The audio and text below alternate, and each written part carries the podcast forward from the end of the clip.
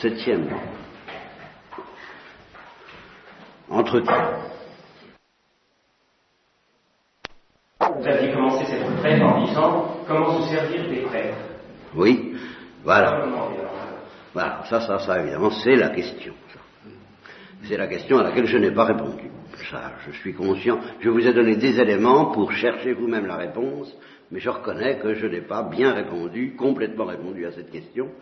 Euh, il faudrait peut-être que j'ai pu traiter de la confession, parce que ça fait partie de leur office ministériel, pour euh, euh, complètement y répondre. Je, je- note simplement que l'intuition qui a guidé ce que j'ai dit hier soir, c'est que les prêtres ne sont pas des supérieurs religieux, et que ce que on peut et on doit attendre d'eux n'est pas la même chose que ce qu'on peut attendre d'un supérieur religieux. Ils n'ont pas à vous dire quoi faire, c'est à vous de le découvrir avec leur accord éventuellement, mais l'attitude requise n'est pas celle de l'obéissance, ça c'est propre aux supérieurs religieux comme tel, mais celle de la docilité, alors dont j'ai parlé comme j'ai pu, et se servir des prêtres, ça consiste à avoir une docilité suffisamment profonde à la musique authentique, qui est celle en fait de l'ensemble des prêtres, mais qui n'est pas en fait celle de tous les prêtres, pour discerner infailliblement cette musique authentique là où elle se trouve, chez quel prêtre elle se trouve, quand elle se trouve chez tel prêtre et quand elle ne s'y trouve point. N'est-ce pas? Et dès qu'on entend cette musique, alors d'être absolument docile et absolument... euh, voilà. Autrement dit, ça suppose un tour de passe-passe intérieur aussi extraordinaire que s'il n'y avait pas de prêtre. Avec cette différence, donc on, on est en plein téléphone rouge protestant. Avec cette différence que ce téléphone rouge, au lieu de vous dispenser des prêtres, vous y mène. Parce que le téléphone rouge authentique reconnaît le téléphone rouge authentique. L'esprit des prophètes est soumis à l'esprit des prophètes. Si vous avez une oreille musicalement bien accordée pour sentir où est le Saint-Esprit, vous sentez aussi que chez tel prêtre, dans sa parole, le même Saint-Esprit y est, et à ce moment-là, vous devenez docile à ce qu'il dit. C'est cet accord entre votre oreille qui est pure et sa voix supposée pure qui fait votre docilité. Et vous vous apercevez à ce moment-là d'ailleurs que sa voix n'est pas sa voix, que c'est non seulement celle de Dieu puisque vous le sentez, mais aussi celle de tous les autres prêtres qui sont en communion avec cette voix et qu'il se trouve que Dieu a établi une hiérarchie permettant des définitions doctrinales très aiguës, très précises, très infaillibles et qui sont quand même euh, homogènes à la musique en question. Ouf. Vous voyez, ça, suppose un, extraordinaire tact, vous voyez, une, extraordinaire solitude pour sentir la musique, et une solitude qui vous amène à sortir de la solitude. Je sortirai euh, et je, chercherai mon bien-aimé. Et, et- quel est le- le- géographe ou le policier ou le, garde de la cité, custodes les gardes de la cité, quels, sont ceux chez qui je peux sentir qu'ils vont me conduire sur le bon chemin Voilà, ça, vous avez la responsabilité de le découvrir. Personne ne peut vous remplacer en, cela. Simplement, je maintiens que ceux qui le découvrent, ils ne découvriront pas un gourou, un staret, mais un ensemble organisé et structurellement infaillible. Et ils, simplement, ils auront appris à discerner les prêtres qui s'écartent de cet ensemble. Ça, je ne peux pas vous dispenser Ça, là, il y a une oreille à avoir, recta sapere. Donne-nous au Saint-Esprit d'avoir un odorat et une ouïe euh, suffisamment fine et subtile pour savoir discerner les prêtres qui s'écartent de l'ensemble des prêtres, parce que ce n'est pas une question euh, démographique, euh, dé- démocratique. Vous comprenez? L'ensemble des prêtres, ce n'est pas la majorité démocratique. C'est- l'ensemble de ceux qui sont fidèles à l'Esprit de Dieu. Et il y, a, une hiérarchie qui permet de contrôler, si vous voulez, dans cette histoire-là, c'est comme dans les télescopes. Il y a une mise au point grossière. Alors là, elle est facile, celle-là. C'est la mise au point de la lettre. Justement, c'est pas tellement la mise au point de la musique. On peut, vérifier en gros que ce qu'un prêtre dit est en gros conforme à, à l'ensemble des gros enseignements de l'Église. C'est quand même relativement facile à vérifier et il est grave de passer outre à cela. Très grave. Quand quelqu'un commence à mettre en question le concile de Chalcédoine, ou les, définitions, euh, ou, un autre bout le concile Vatican II, il y a de quoi être tout de suite en alerte très, euh, sommairement sans avoir besoin d'une oreille très fine. il, suffit d'avoir la foi. Mais pour la mise au point plus fine, pour savoir si justement dans la musique un prêtre ne s'écarte pas de l'enseignement de l'ensemble des prêtres, alors là, il n'y a qu'une lumière intérieure qui peut vous le donner à, savoir. Ça c'est sûr. Et alors là, euh, à chaque fois que vous rencontrez, de, quelque manière que vous rencontrez l'ensemble des prêtres, à travers un prêtre ou un groupe de prêtres, alors là, une docilité absolue vous est demandée à ce qu'ils disent.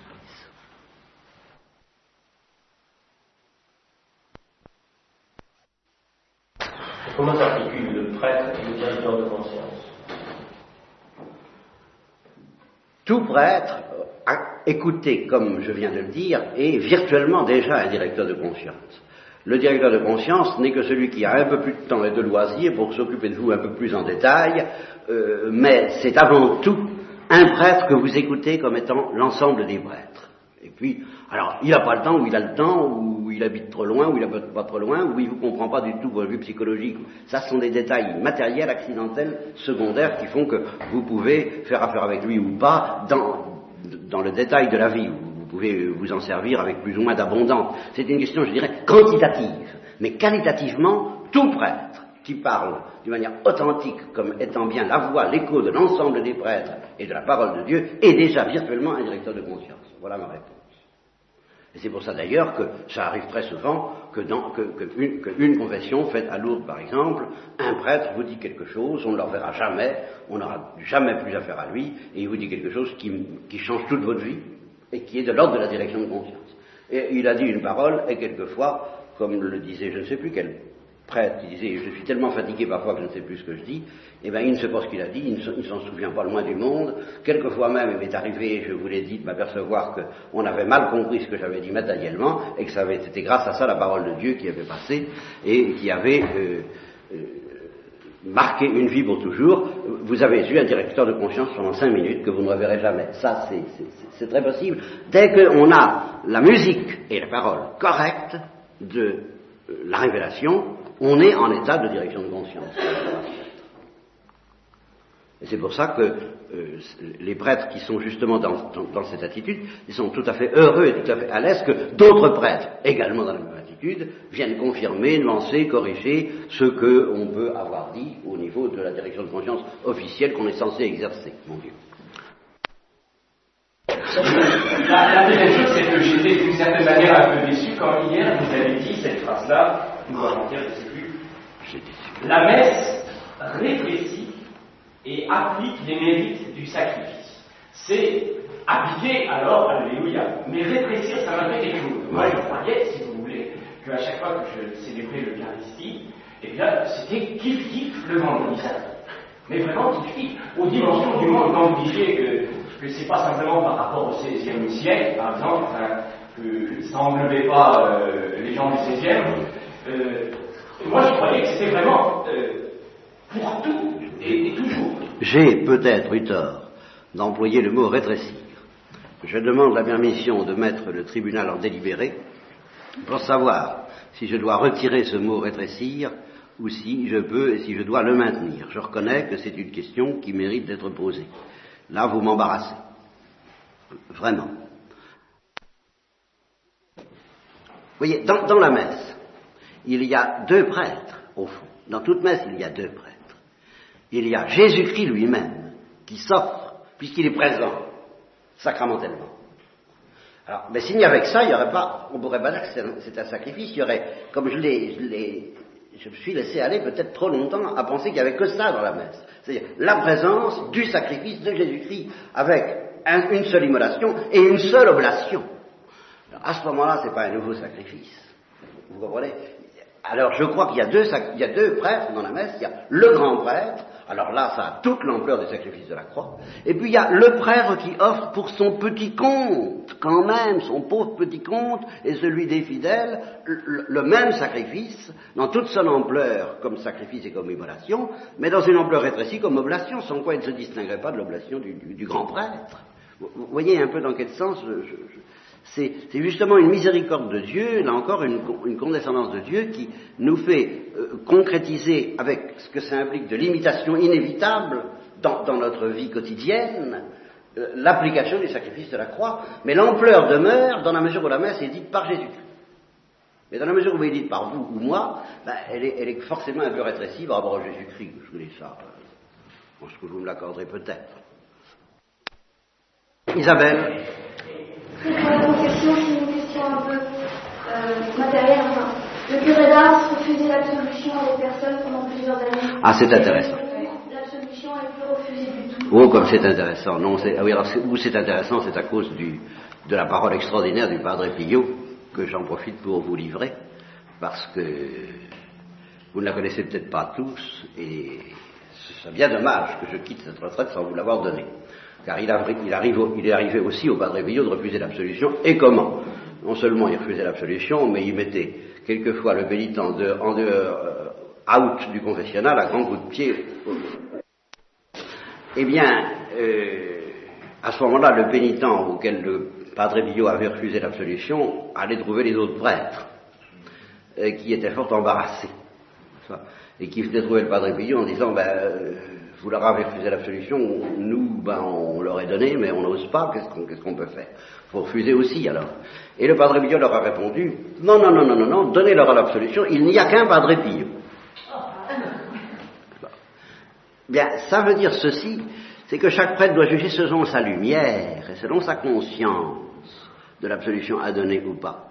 Et qu'il y a une conscience commune de tous les prêtres, selon laquelle, bon, bah, le pénitent se présentant dans telle et telle condition, euh, le prêtre normalement éclairé, mais pas spécialement éclairé, n'a aucune raison de refuser l'absolution. Mais si on tombe sur un prêtre charismatiquement éclairé, il peut arriver que, en conscience, ce prêtre ne puisse pas donner l'absolution que notre prêtre pourra donner. Ça, c'est un petit détail que je vous signale sur le mystère de la confession.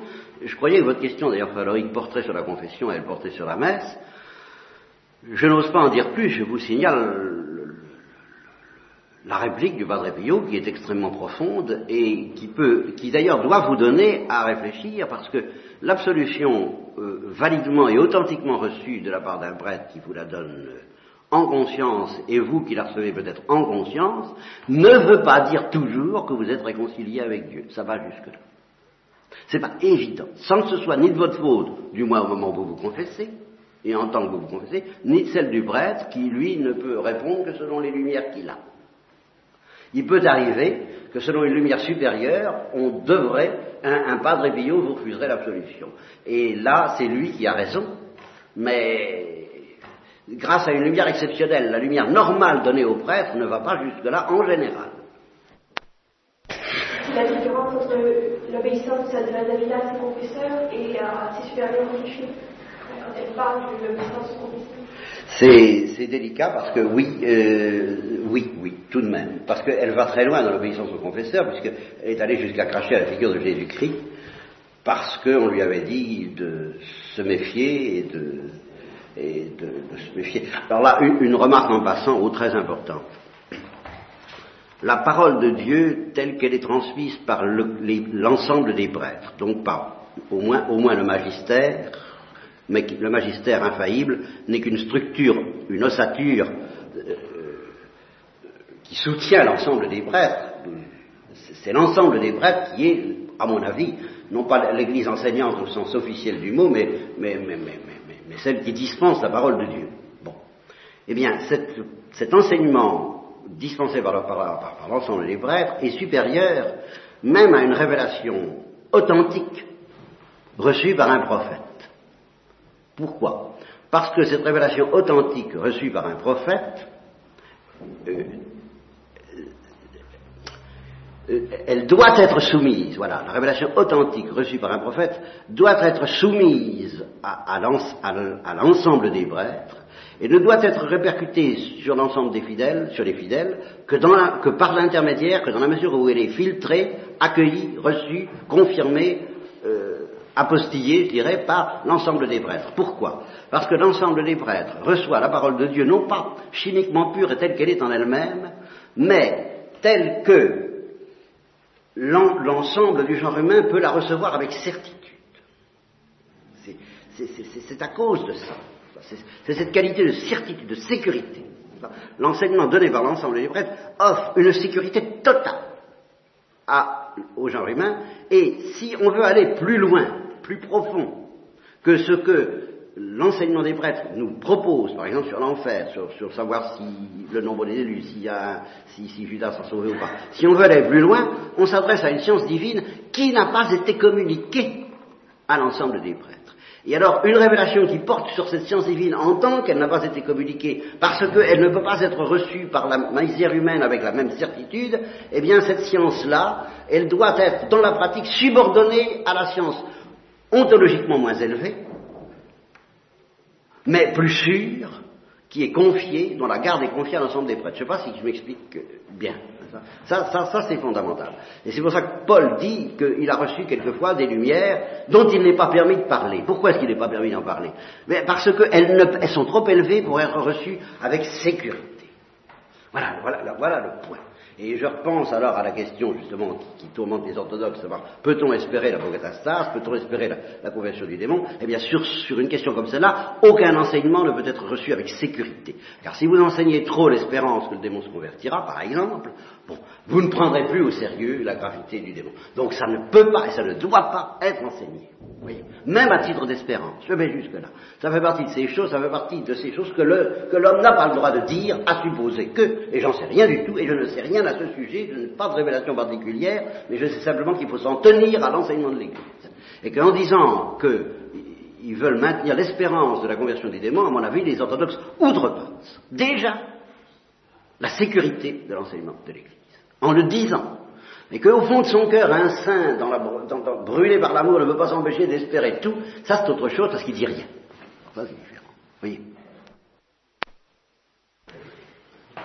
Bon, eh ben, je crois que je peux me permettre maintenant de vous lire le magnifique texte que j'ai évoqué. Alors, c'est une, une recluse et une visionnaire du Moyen Âge. Voilà.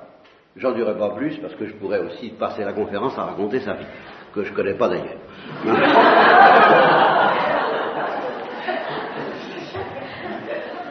Alors voilà le texte en question. Il était minuit. J'ai entendu frapper à la porte de mon cœur. Je me suis levé, j'ai ouvert lentement. Mon jardin dans la nuit m'est apparu illuminé. L'eau du puits ruisselait de musique. Sur un poirier, j'ai vu tout ébloui descendre celui que l'apôtre appelle fidèle et véridique, celui qui juge et combat avec justice. Il montait un cheval blanc, et les armées du ciel le suivaient, vêtues d'un lin de neige. Il portait un manteau de sang qui volait autour de lui.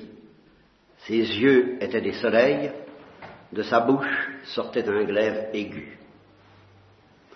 De trois blessures, il m'a blessé. La première fut de feu, la deuxième de sang, la dernière musique. Depuis ce jour, mes blessures ne se sont plus fermées, et quand je fais silence, en chacune d'elles j'entends le roi des rois qui dit Je t'ai blessé de feu, car je suis feu. Celui qui s'approche de moi, qui s'abandonne à moi, je l'éclaire et je l'enflamme. En ces ténèbres, il voit. En ces ténèbres, il me voit. Je suis le feu qui court partout, en tout, à votre gauche, à votre droite, au-dessus de vous, au-dessous de vous, au plus profond de vous, dans une feuille, dans un regard, dans les épreuves et les tribulations, en toute seconde de ton existence, je flambe. Le moindre atome, ou la chose la plus vile, est feu de ma gloire. Tes péchés, tes faux pas, si tu les jettes en moi, sont feu de ma gloire. Je suis blessure de sang Pour vêtir ta nudité, je te revais du manteau de ma passion. Chacun de tes péchés, chacun des instants de ta vie, je l'ai de ma naissance à ma mort souffert, réparé, offert, glorifié.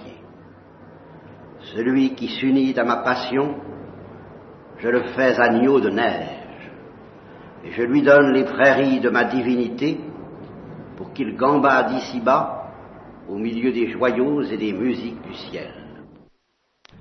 Je suis blessure de musique. Faites silence. Frappez à mon cœur. Écoutez. C'est seulement en votre silence, à l'affût de mon cœur, que vous entendrez la musique du roi des rois. Et seule ma musique peut te le faire entendre, ma sœur. Ce que tu vois de tes yeux de chair n'est pas ce qui est. Ce qui est n'est qu'amour. Ce qui est ne finira qu'en amour.